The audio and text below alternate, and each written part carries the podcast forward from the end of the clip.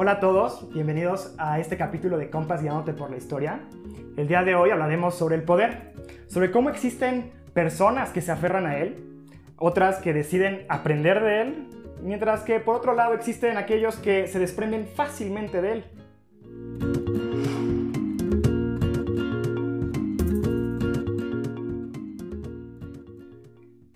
Compas Guiándote por la Historia es una revista digital que busca compartir contigo artículos históricos de un minuto de lectura, que te inviten a disfrutar de las épocas pasadas, siendo este podcast un espacio para profundizar sobre ellos, reflexionar sobre la historia y vivirla juntos. Comencemos. Hola Ilen, hola Esteban, ¿cómo están todos? Bien, bien, ¿tú? Muy bien. Bienvenidos. Muchas gracias, todo bien. Mil gracias. Qué bueno. Eh, pues el tema que hoy vamos a hablar es un poco interesante porque yo creo que, sobre todo en el país que vivimos, Latinoamérica tiene una larga historia, ¿no? De, De de- conflictos de con el conflictos poder. con el poder. Y sobre, bueno, yo, yo creo que hay muchos lugares, ¿no? Pero también Latinoamérica tiene este historial. Y pues yo creo que lo mejor será, si me lo permiten, este, quiero compartirles un artículo que, que escribí hace, pues, hace un tiempo. Y me acuerdo de, bueno, la primera vez fui leyendo esta historia y lo primero que me vino fue el dicho, ¿no? Cría cuervos y te sacarán los ojos. Ok, sí. ¿no? Y, y es, y es interesante porque, bueno, para aquellos que aún no nos han leído en, este, en Compas por la Historia, una de las narrativas que utilizamos es para aproximarnos a la historia, es patrones históricos. Eh, encontrar esos patrones sobre, en la historia que nos pueden decir, a ver, creo que aquí hay algo que tenemos que, que corregir, ¿no? O hay algo que lo que, de lo que podemos aprender. Ajá. Y justamente encontré uno bastante interesante. A veces me cuesta trabajo encontrar más de, o sea, encontrar dos y ahí me quedo, pero aquí encontré tres patrones, ¿no? Y yo creo que me podría haber seguido, pero en un minuto pues no nos da para... Para llegar a para- tantos, para llegar a tantos tanto, patrones. ¿no? El chiste es que se entiende aquí la tendencia, ¿no? Claramente. Entonces, mira, allá por el año 146 a.C., al final de la conocida Tercera Guerra Púnica, que fue justamente uno de los temas que abordamos este, La- En capítulos en- pasados. capítulos Los pasados. pasados, finalizó, la finalizó con la derrota y la conquista de Cartago por parte de Roma. Publio Cornelio Armenio Escipión, también conocido como africano, el africano menor, eh, marchó a Numancia. Numancia era, hagan en cuenta, es una región en Hispania muy, muy conocida en el mundo y la cosmología celta. Ok. ¿sí?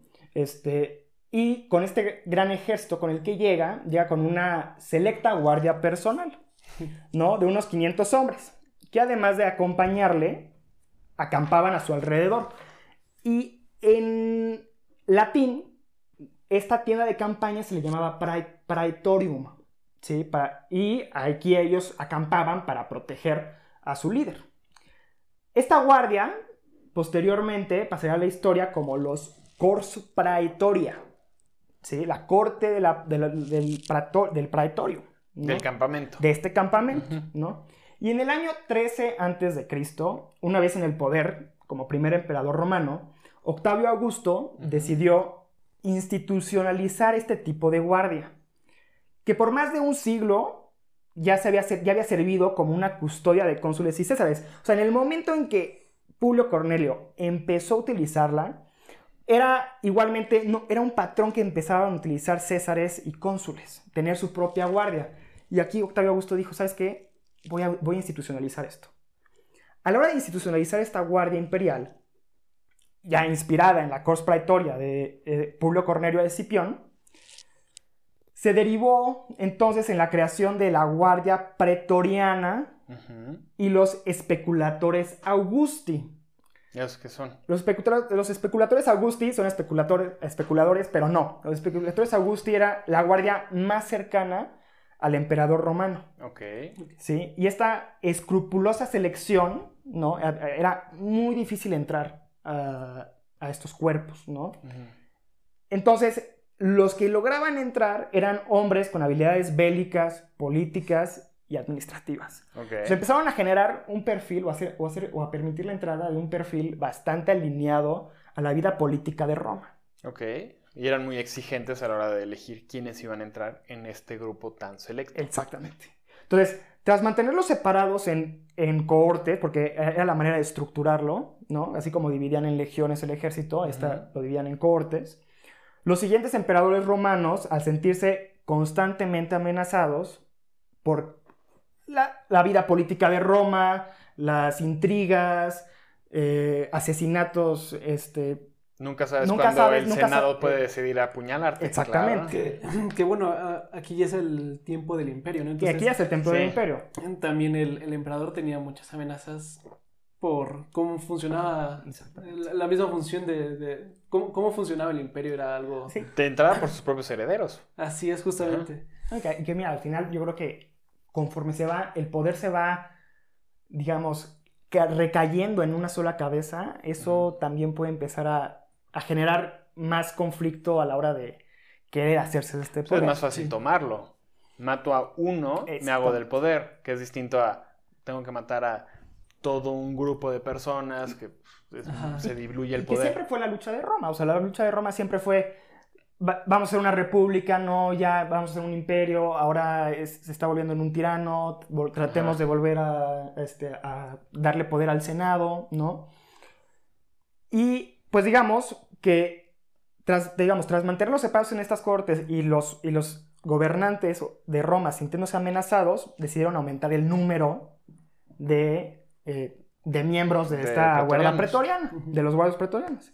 Y lo que estaban realmente haciendo, si bien ellos creían que estaban alimentando, o sea, estaban nu- nutriendo su seguridad, en lugar estaban alimentando su propia, su, su propia amenaza más directa. Ok.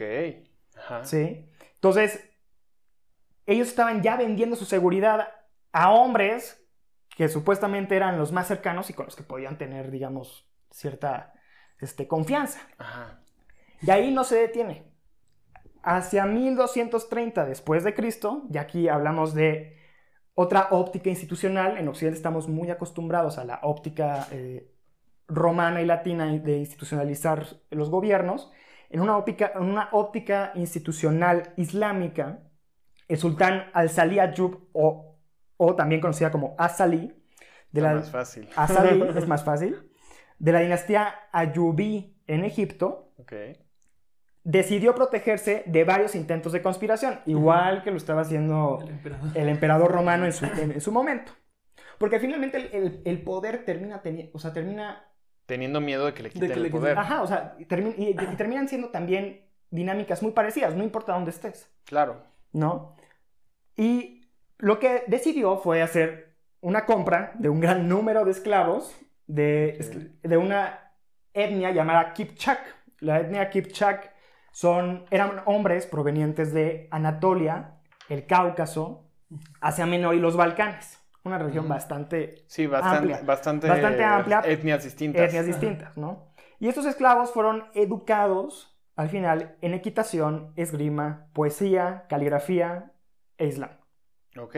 Para darles No. pues como cierto poder, tanto físico militar como intelectual y de gobierno. Así es. Ajá. Entonces, van pasando finalmente a la historia estos hombres como mamelucos, guerreros mamelucos. Los mismos que, el, que Napoleón Bonaparte en su campaña en Egipto tuvo que luchar. Ajá. Los mismos con los que luchaban en las cruzadas, ¿no? El Sanedrín tenía mamelucos. ¿no? Exactamente. No, es que los mamelucos o sea, duraron 267 años. 267 años. es- o sea, y los mamelucos llegaron a tener tal número de integrantes y a tener tanto poder que a la muerte del sultán, al salí, ¿no? Y después de un sinnúmero de intrigas en el palacio y demás, el mameluco Eibak y la viuda al salí, o sea, la esposa de, del de- sultán. del sultán, llamada Shayar al-Dum, ¿no? Se casan e inician a gobernar ya con una dinastía de mamelucos. Oh, o sea. El sultán, digamos, a la hora de morir, pues dejó un vacío de poder que finalmente lo toma su propia guardia personal. El que tiene el poder militar. El que Ajá. tiene Y aparte lo legitimiza casándose con la esposa del sultán. Exactamente. No, la viuda, Y, correcto. digamos, tampoco el, el poder les dura mucho, ambos mueren y dejan a su hijo como sultán, al-Mansur Ali, y él es el que le da continuidad a un largo, largo periodo de gobernantes mamelucos en Egipto. Ajá. Y la cosa no se detiene ahí. Yo, o sea, si ven, El había, patrón. había un patrón, ¿no? Entonces, el tercer patrón es hacia el año 1330 y con un incipiente imperio otomano todavía. El sultán Bey Orhan I crea una guardia personal conocida como los genízaros.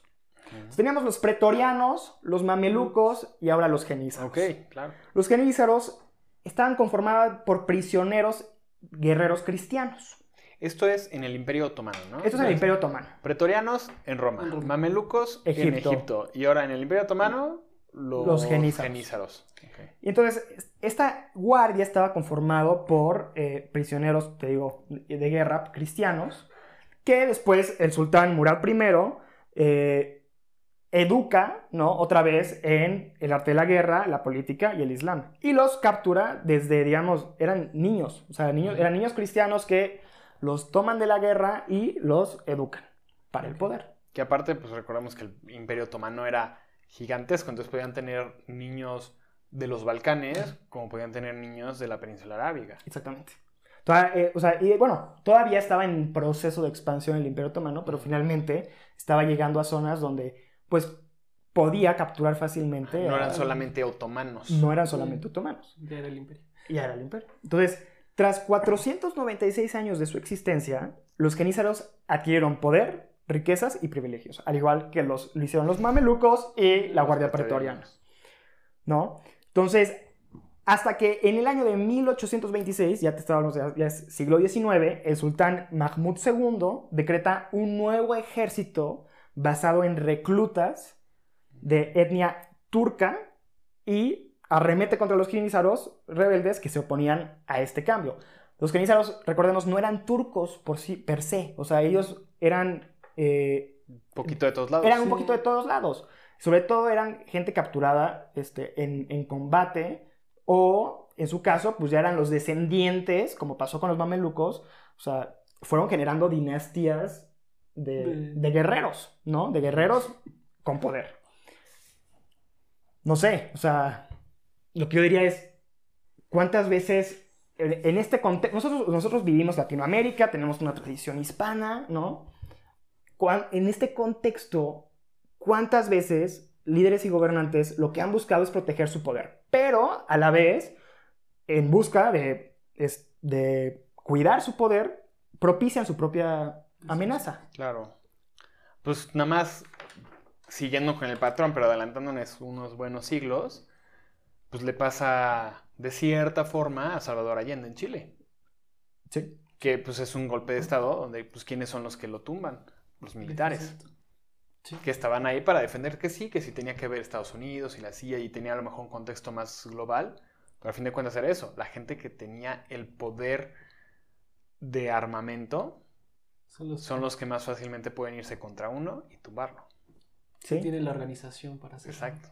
Sí, no, y además lo que pasó, lo que pasó en Chile, pues sí fue una, o sea, un cambio político bruto. o sea, Totalmente de un lado para el otro. totalmente de un lado para otro, que había sido un, digamos, un candidato que había ganado de manera democrática y pues Te cae un golpe de estado. te y cae un golpe de dictador. estado y un dictador. Ujú. Pareció lo que pasa siempre, más o menos. Así es, menos. así es, parecido. No sé, tú, Esteban, ¿qué, tra- qué traes para nosotros hoy? Yo, pues bueno, les quería contar un poco antes del em- del Imperio Romano, justamente está la República. ¿no? Sí. Roma se divide en tres periodos principalmente, primero la monarquía, después la República y al final el Imperio. Eh, justamente la, la monarquía cae en el 500 antes de Cristo y el Imperio empieza, como decías, por alrededor del año 30 antes de Cristo. Sí. Entonces son alrededor de 400 años de república. Y justamente es interesante cómo, cómo funcionaba la república, porque tenía un cargo que se le llamaba el dictator, que era muy necesario para la república, pero que a la vez fue lo que permitió que cayera la república, irónicamente. La república lo que, que- querían era que no recayera el poder en un solo hombre, que era la monarquía, y por eso lo quitaron, sacaron al, al monarca. Y entonces decidieron que tenía que haber un consejo. Primero hubo un consejo de ancianos, que es el Senado, pero después se dieron cuenta que eso no funcionó, no, no, no bastaba. Entonces, este, además del Senado, había otro, una cámara, una cámara que eran los cónsules, que eran dos personas que se elegían de entre, del Senado, tenían un tiempo determinado para gobernar, y entonces están el, los cónsules y el Senado. Y después se eligieron, después vino la figura del tribuno, que era una persona que representaba también al pueblo. Entonces, de esta manera funcionaba el Senado y entre las tres partes decidían qué era lo mejor para Roma. Porque además Roma ya era grande, ¿no? Pero se dieron cuenta que aún así había fallas, ya que había momentos en los que poner, eh, ponerse de acuerdo todos era muy complicado, ¿no? Nos están atacando. Bueno, pues yo quiero hacer esto, no, no, a mí me parece mejor otra cosa y entre esos problemas de comunicación y organizarse entre 20, 30 personas, aunque fueran 10 personas, pierdes mucho tiempo y no funciona. Entonces se dieron cuenta que había momentos en los que sí se requiere que una sola persona gobierne. Y entonces ahí es donde entra la función del dictador. En momentos así como de, guerra y demás, el, el, Senado, los cónsules, tienen que ver una persona que sea de confianza, que reciba todo el poder, un poder absoluto, al que le vamos a hacer caso lo que sea, no vamos a cuestionarlo y todos vamos a seguir sus órdenes para que termine la crisis. Y una vez terminada la crisis, él deja el poder y Roma sigue. Qué, qué difícil, ¿no? Oye, ya tienes el poder. ¿Lo puedes regresar, por favor? Así es, y de, hecho es como por lo que terminó. Terminó la, República en el año 30, eh, porque se eligió a, ¿cómo se, a César Augusto, justamente antes se llamaba Octavio, Llegó César Augusto como dictador. Dijo, ahora díganme César. Y voy a seguir con las mismas funciones, ¿no? Del, del dictador. Terminó con la crisis y dijo, bueno, pero es que nos pueden seguir atacando. Entonces, yo voy a seguir siendo este, el emperador para seguir conquistando los pueblos porque no voy a hacer que nos ataquen. Y entonces empezó la, la expansión del imperio, pero él seguía siendo emperador y nadie lo cuestionaba porque él decía, no, es por si nos atacan por si viene otra crisis. Por si viene otra crisis, yo sigo aquí para servir al pueblo. Y entonces justamente... Se eternizaba en el poder. Eh, se quedó en el poder. Y bien rápido se empieza a cambiar esa percepción y de pronto ya es Sí, de hecho, aunque para Roma seguía siendo república, de facto no era república, era, era un imperio, pero no se dieron cuenta justo por eso. Él decía, estoy aquí para servir al pueblo. Después empezaron a heredar el poder el emperador y, decían, no, es que es para servir al pueblo y la gente así como, ya suena algo extraño. Entre servir y servir, porque coincidencia. No, nos está yendo bien, entonces no me voy a quejar. Así es. Pero ya no te creo tanto. Sí, No, ya, ya después fue como, no, en verdad, no, no hubo república, ¿no? Seguía siendo imperio. Pero sí hubo quienes siguieron estos, perdón, siguieron estos ideales de, de la república pero en la época anterior al imperio. Justo antes de Julio César. Julio César fue el, último dictador.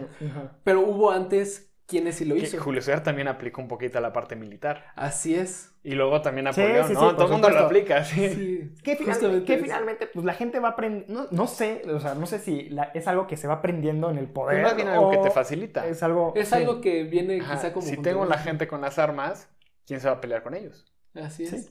es como un poco por lógica, pero, pero no, no vieron que podía sí, les en contra, ¿no? pero sí hubo quienes estuvieron, siguieron fielmente el ideal de la república. Uno de ellos fue Cincinnatus, ¿no? Él, es el, él se convirtió en el modelo de la, república. Su historia es pocos años después de que se instauró la república, pues él era una persona de campo. Vivía a las orillas del Tíber, cultivando. Qué a gusto. Bien, bien, bien agradable, ¿no? Y un día hubo un problema entre mm, este, los tribunos y los cónsules en Roma y alguien dijo del Senado que conocía a Cincinnatus, él es un hombre sabio y nos puede ayudar. Entonces lo establecieron y como tú dinos qué hacer porque se están peleando estas, estos grupos. Y ya llegó, ayudó, resolvió las cosas y dijo, ya terminó el conflicto, todos quedamos en paz, me voy a mi campo. Permiso y se regresó. Eh, como ah, así. así como... O sea, gracias por el poder, ya lo solucioné. Y pero Aquí tienes de regreso. Es así como, yo terminé esto, no me interesa, yo vine a resolver esto. Y pues bien. unos años después hubo una invasión a, Roma. Bueno, estaban tratando de, invadir Roma eh, los eucos, ¿no? Ajá. Los pueblos del norte. Esos bárbaros. entonces, güey. Esos Bárbaros. bárbaros que no hablan latín. Así es. Y entonces, pues, algunos habían oído hablar de Cincinnatus y dijeron, no, él, él nos puede ayudar, llámenle, ¿no? Y ya Entonces, funcionó. y- y- y fueron con él. La leyenda dice que él estaba arando el campo cuando llegó un mensajero del cielo y dijo, oye, nos están invadiendo, necesitamos tu ayuda. Y él dice, ok, está bien. Esa misma noche se fue a Roma, armó una legión, este, organizó a las personas y fue a, a buscar el campamento. Llegó a la mañana siguiente, en una semana derrotó al campamento, regresó a Roma, celebró y dijo, bueno, permiso, yo ya terminé lo mío. Y algunos se quedaron extraños porque le habían cedido el poder por seis meses, que era así como, te damos seis meses para Ah, que saques a los O sea, ni enemigos". siquiera sí. terminó su periodo. Dijo, Su periodo yo ya acabé, ya terminé. ¿para ya- qué más me quieren aquí? Así como, ¿para qué quiero seguir aquí como gobernador de todo si ya terminó mi tarea? Permiso. Y dejó sus cosas.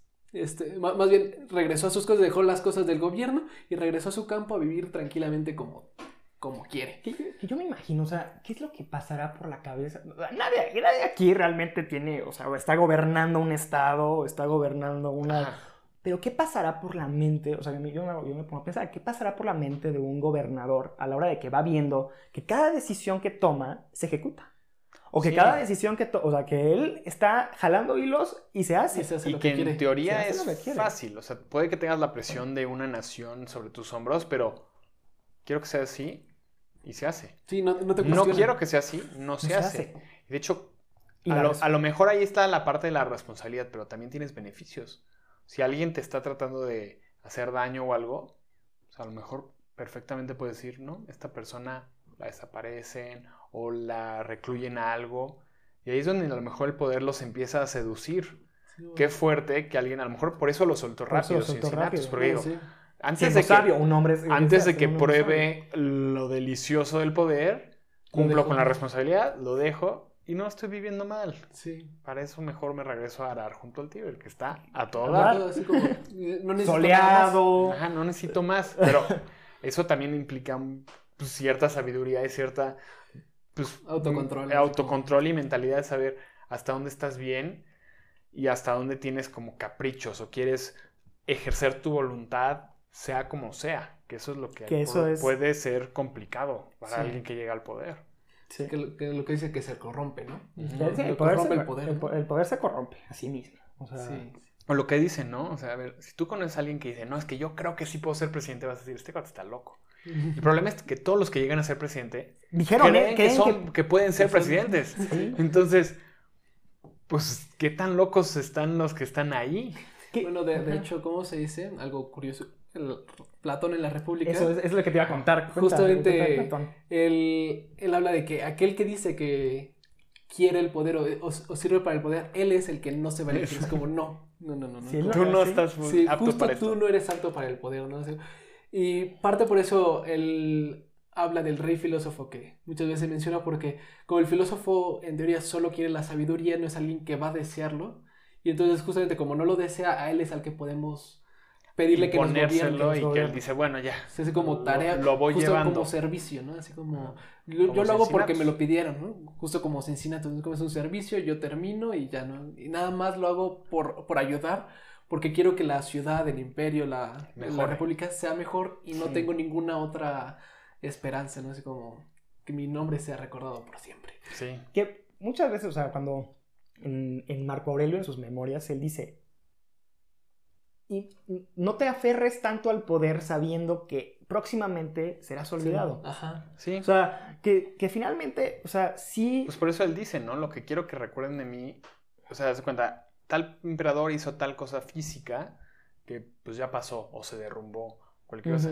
Él, a lo mejor como rey filósofo, bueno, emperador Emperador filósofo, filósofo. lo que quería es que lo recordaran por lo que pensó, que la idea es no caduca, las ideas continúan y por eso plasmó sus memorias. Así Y es realmente por lo que ahorita, aparte de haber sido un gran emperador, Se le- la gente lo, re- lo recuerda Lo por recuerda. eso, por haber dejado su aprendizaje por escrito. Sí, sí, sí, de hecho, la, el caso de Marco Aurelio es Fenomenal. Sí, y ella hace como una muy buena símil como con, la- con el árbol y las hojas, ¿no? O sea, así es, así de efímero es el poder. O sea, Exacto. llega un momento de bonanza, pero finalmente va a caducar. Sí. Finalmente caduca y finalmente, ¿Qué frutos planeas dejar? ¿qué frutos planeas dejar? Pues mira, yo ¿Tú qué el artículo que tengo habla un poquito justo de eso, de alguien que más allá de querer implantar su voluntad, decidió escuchar. Y eso es lo que lo hizo volverse grande y Y- grandioso. y que sea y, difícil de y aparte, que sea recordado. Aparte de los grandes logros que hizo y que pues construyó un imperio, más allá de eso se recuerda por la forma en la que escuchaba a su pueblo. Entonces, Sí. lo que yo les voy a platicar es una historia de reyes y de dioses. Ok. En, mil- en 1582, el rey Felipe II de España recibió una carta procedente de un lejano reino incrustado en Asia Meridional. Ok.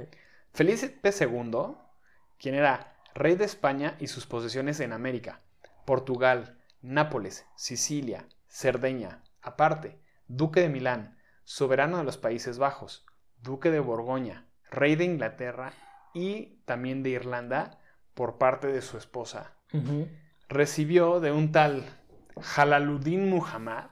¿Quién es Calalén? ¿Quién es un tal Jalaluddin Muhammad? Si yo soy el rey de todo esto. Este recibió de Jalaluddin una carta en la que le felicitaba por su ascenso al trono, le extendía su interés por relacionarse intelectualmente y le exhortaba a librarse de las cadenas de la tradición religiosa. Imagínate esto. Decirle al principal defensor de la contrarreforma, guardián de la religión católica, promotor del Tribunal del Santo Oficio de la Inquisición, libérate de la tradición religiosa. No, no, no. ¿Quién es este tal Jalaluddin y por qué le escribe con tanta confianza a uno de los reyes más grandes? ¿Y cómo lo conoce a él y él no? Pues de regreso. De regreso. justamente le escribe uno de los grandes porque él era uno de los más grandes. Jalaluddin Muhammad, llamado Akbar, que significa el grande en árabe, fue un emperador mogol. Los mogoles fueron esta dinastía de emperadores musulmanes persas Sí, que descendían del mongol Genghis Khan. sí, sí. sí. Ellos controlaban gran parte del suroeste asiático durante más de tres décadas. Tre- perdón, tres siglos. Tres siglos. Tres siglos. 300 años de controlar todo esto. Akbar gobernó de 1556 a 1605 un riquísimo imperio que se, extendía desde el norte de la India, pasando por el actual Pakistán, hasta llegar a Kabul, en el actual Afganistán. Toda sea, esta parte sí, de eh, Asia Central era de esta persona. Que Hispania, o sea, Que, Que la eh, península la- hispana- eh, no, ponle que el imperio de Felipe II era gigantesco, era enorme. también, también. Pero no es como que le estaba escribiendo ahí un Sí, cualquiera. ¿no? el marqués de Carabas, no, no, no. Este cuate es un emperador hecho y derecho, con miles de personas a sus órdenes. Y que estaba posicionado en un lugar con un, con un historial de... a la mitad de la ruta de la seda, Civilizatorio, imperial. con Marcadísimo. descendencia de los mogoles, con cultura islámica, que mantenían la cultura este, de Aristóteles, Ajá. en un lugar que tenía influencia helénica. Sí, o sea, este- este cuate estaba tenía- bien puesto. Sí. Bueno, con todo y todo, era analfabeto. Pero esto no le impidió tener correspondencia con grandes mandatarios. Y aparte, tener una de las cortes más abiertas de la historia e impulsar el debate teológico entre las religiones de su imperio. Lo que hablábamos ahorita, este imperio es enorme y tiene muchísima gente de muchos lados y está justo en un- una ruta comercial. Sí. Entonces él lograba, lograba encontrar el, entren- el entendimiento entre hindúes, zoroastrianos, budistas, jainistas, musulmanes chiitas, sunís y sufís. Y eso es ya hablar es- de... Eso es algo que ahorita la gente no logra. Sí, exacto. E incluso cristianos, Sí. porque tenía portugueses en las costas de la India. Sí, sí, sí. Todas estas personas convivían en paz y en libertad religiosa bajo su reinado.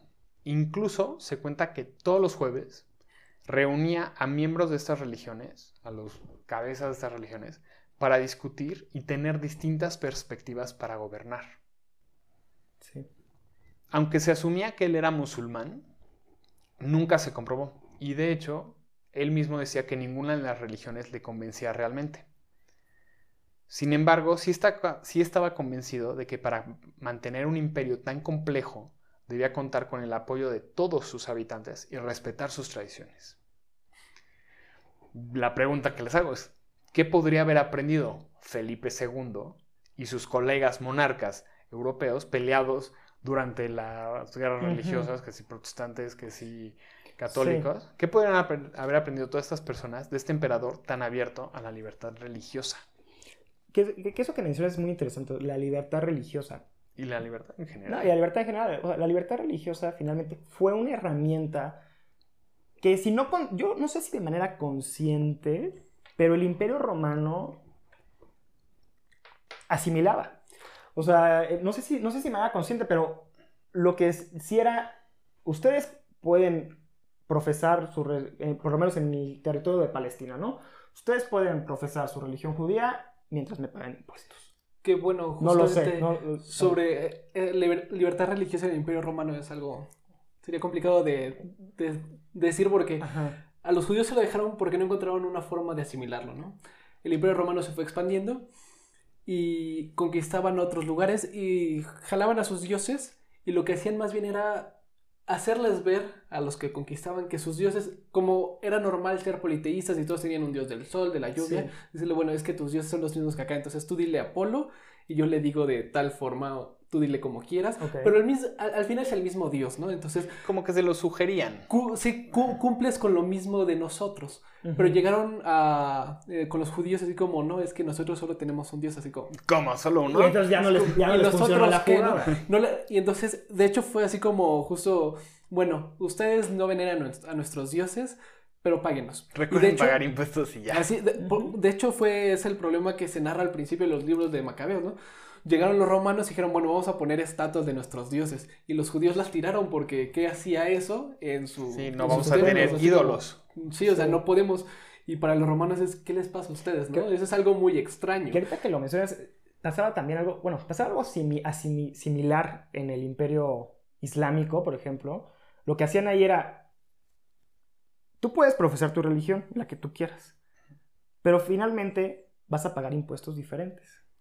Te forzó de Entonces- otra manera. Entonces, de una manera estaba forzando una realidad de decir, pues es que no me está conveniendo ser... No quiero, ya quiero ser musulmán Quiero- porque me quitan impuestos, me permiten esas cosas. Exacto. Y eso pasaba, y no, no es tan lejano, o sea, eso pasaba todavía en el siglo XVII, Ujú. 18 con el Imperio Otomano. El Imperio Otomano tenía distintas maneras de estructurar la sociedad y basado también en, en confesión religiosa.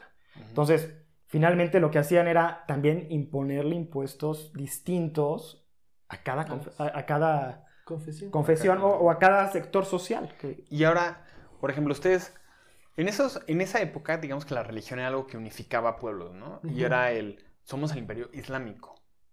No es el imperio de quién sabe quién, el imperio- es- llegó a ser el imperio islámico. Eventualmente se volvió otomano y cosas así, pero el imperio islámico. O el imperio romano tenía por lo menos esa estructura de politeísta, con ciertas deidades similares a Grecia, similares a Egipto, y basaban, a fin de cuentas, su, su sociedad en este concepto religioso que los unía. ah, sí. Conforme se ha ido perdiendo este tema religioso a partir de pues, la ilustración en adelante, los pueblos siguen necesitando algo que los una. Y eventualmente se dieron los nacionalismos, que luego se comprobaron que no era lo ideal, porque pues, de ahí sale Porque también Pues, genera divisiones. genera divisiones y, y generó cosas como el fascismo, como el nazismo, cosas así, ¿no?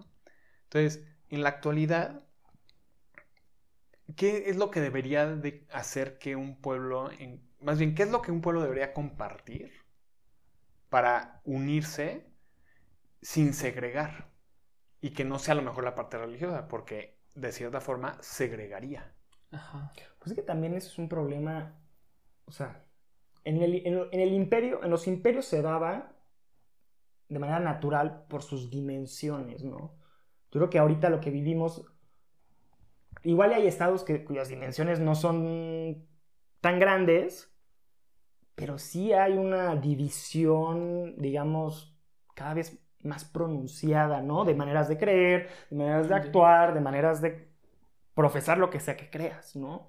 Entonces, sí, o sea, es importante, no sé, yo pensaría, algo que nos pueda unir como tal es pensar en el bien común. O sea, es pensar, este, siempre tener en mente, ahora le, llam- le llama- le llamarán bienestar, ¿no? O sea, procurar el bienestar, pero no sé, a veces siento que esa mirada económica se queda muy... Se muy- queda corta, muy ¿no? Como que bienestar, bienestar es una palabra que todos entendemos, pero que se le ha agregado como ese factor económico de. Sí. riqueza y de tener Estabilidad. eh, estabilidad y de tener a lo mejor todas tus necesidades, e incluso algunas no necesarias, No necesaria. cubiertas. Entonces, ta- tal vez es como otro tipo de bienestar el que se debería buscar. Y lo, no, y lo, y lo que mencionas eso, me parece que es una crisis actual. O sea, Sí. finalmente no encontramos aquello, o, o no se encuentra todavía aquello ¿Qué que nos, unificar? que nos unifique a todo. Alguna vez sucedió con los nacionalismos, pero nos dimos cuenta de que es un problema. Pero a lo mejor ahorita también están como resurgiendo, a lo mejor desde otra perspectiva. O sea, ahí tienes a Bolsonaro, tienes a Trump, tienes a Boris Johnson. Todas estas personas que son pues, nosotros solamente, fuera extranjeros, o que pues, tienen igual como esta idea de segregación para unir, que hasta cierto punto entiendes la necesidad, pero solito tú dices, eso está mal, eso no ¿Por qué? va por ahí. porque finalmente, o sea, los nacionalismos, eso es lo que, o sea, lo- los nacionalismos enferman finalmente a la sociedad. O sea, van llegando un momento, si bien es un orgullo que se, que se tiene, al final puede llegar a enfermar a la sociedad. Ya lo vimos con Hitler, Segunda Guerra Mundial. Hitler, Segunda Guerra Mundial, era el ex- exponente del nacionalismo alemán, ¿no? De- Sí, lo mismo que Hirohito, lo mismo que pues, todos los que se han dedicado a ser pues, países nacionalistas. Entonces, no sé, yo lo pensaría como es pendular, o sea, eso, es- eso es algo que hay veces que nos unen unas cosas, la misma Unión Europea. Llegó un momento en que el mercado, la Unión Europea y el mercado común no es suficiente. Claro, No es suficiente que para... en su momento parecía que era, bueno, pues ya encontraron una fórmula bastante certera y ahorita está en crisis. Y Gran Bretaña dijo, ya me voy. Así es. También las formas de gobierno de los países democráticos. Nos unimos entre todos los democráticos. Es como Ajá. hay cosas que, no sé, buscar algo que en verdad nos una es totalmente diferente. Como, porque siempre va a haber alguien diferente. Alguien Sí, que no, no quede con la categoría y va a generar este pues algo algo- distinto. sí. Por eso es difícil, o sea, y- y las sociedades, digamos, homogéneas, a lo mejor son más fáciles, entre comillas, Japón, de gobernar. vamos, pongamos un ejemplo, Japón. A Japón, donde ejemplo la- Japón. en Japón es mucho más claro. Por ahí, en en Japón, cuando se dicta algo, Sí. sucede. ¿Por Ajá. qué? Porque todo el mundo lo piensa así, es algo natural en sus cabezas que pues, así tiene que ser. Pero a ver, trata de hacer eso en, en un país en Medio Oriente. No. Y finalmente, No. y bueno, O, o en un país como India, sí. donde pues, tienes musulmanes, tienes hinduistas, Y que tienes sikh. Y al día de hoy es una crisis también que la que tiene India de tener una- un partido nacionalista hindú en el poder. Que también ah, es, es, o sea, también es una manera de, es un nacionalismo ligado con un tema, con una confesión religiosa que complica el fluir de una sociedad o el de- que lo puede, o sea, sí, que puede segregar de alguna u otra Es que manera. en su momento como que todos trataron de encontrar la fórmula y había quienes parecía que la habían encontrado. Ahorita mencionamos la Unión Europea.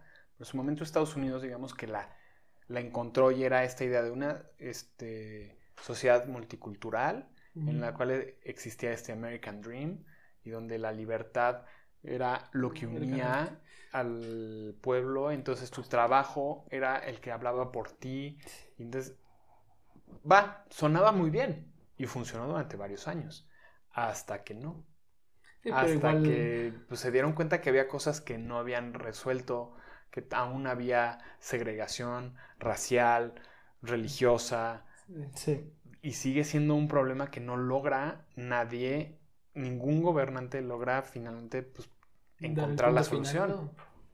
No sé, a mí lo, lo que me haría pensar es, si hay algo que nos une, yo creo que, no sé, yo, yo soy alguien que cree mucho en la, en la, en la bondad que existe en el hombre. O sea, sí es un problema, un problema filosófico de que si el hombre es bueno, que si el hombre... No sé, a mí cabe, o sea, yo sigo convencido de que el hombre reconoce la bondad, ¿no? O sea, logra reconocer la bondad. Y si hay algo que nos pueda unir, yo creo que son, es eso básico que es ponerme, ponerme en los zapatos del otro, entender su situación, ver de qué manera puedo generar algo con él y que los dos salgamos adelante o que los tres o que los cuatro o la nación que sea, ¿no? O el estado que sea. A mí, a, mí, a mi parecer es eso, o sea, a mi parecer es lo más básico que es reconocerte en el otro. Pues eso es, es lo que dice este libro de biografía de la humanidad, que a fin de cuentas te narra así desde que el Homo habilis hasta ahorita. Y te dice, a fin de cuentas, la compasión es algo que ha estado presente siempre. Y hay unas cosas bien crueles en la historia, que dudas incluso que exista la compasión.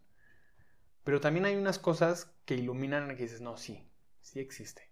Y justo porque, existe y porque se reconoce, debemos de luchar contra esas crueldades. Cosas como las que pasan en el genocidio de Ruanda o la guerra en Bosnia Todas estas cosas que fueron horribles se resolvieron porque alguien logró iluminar en las personas ese espacio que tienen destinado a, la compasión. Sí. Eso yo creo que es algo que si un gobernante logra hacer, es de aplaudirse. Y es realmente ahí donde se define un gobernante sabio, el cuate que pensó que no fue su voluntad y que fue por el bien de todo un pueblo que decidió imponer ciertas leyes o ciertos comportamientos para el beneficio común. Sí, no sé, es, un, tema, es un tema complicado el, lograr encontrar un punto de unión también y sobre todo no, no obsesionarse uno con el poder, ¿no? Que creo que eso es lo, más, este, importante. Lo más importante, pero digo, Sabemos que son temas complejos y que pueden llevarnos varios años. Varios años. Y, finalmente, pues ya lo vimos aquí. Eh, son patrones. Pasaron siglos y la gente no ha logrado encontrarlo. Pero, pues, nos hemos acercado, pero nos seguimos alejando. Pongamos luz, como dices, ¿no? Donde... Pongamos luz en la compasión de las personas. En la compasión de otros. Y pues bueno, muchísimas gracias por habernos, este, Esteban, Guilen, muchas gracias a ustedes también por habernos escuchado. Y anímense, lean cada martes y jueves, Compas Guiándote por la Historia, un minuto de lectura y síganos en redes sociales. Estamos en Twitter, Compas Historia, Instagram, compas.historia, Facebook, compas.guiándote por la historia. Los esperamos. Gracias. Nos vemos la siguiente semana. Cuídense. Bye. Bye.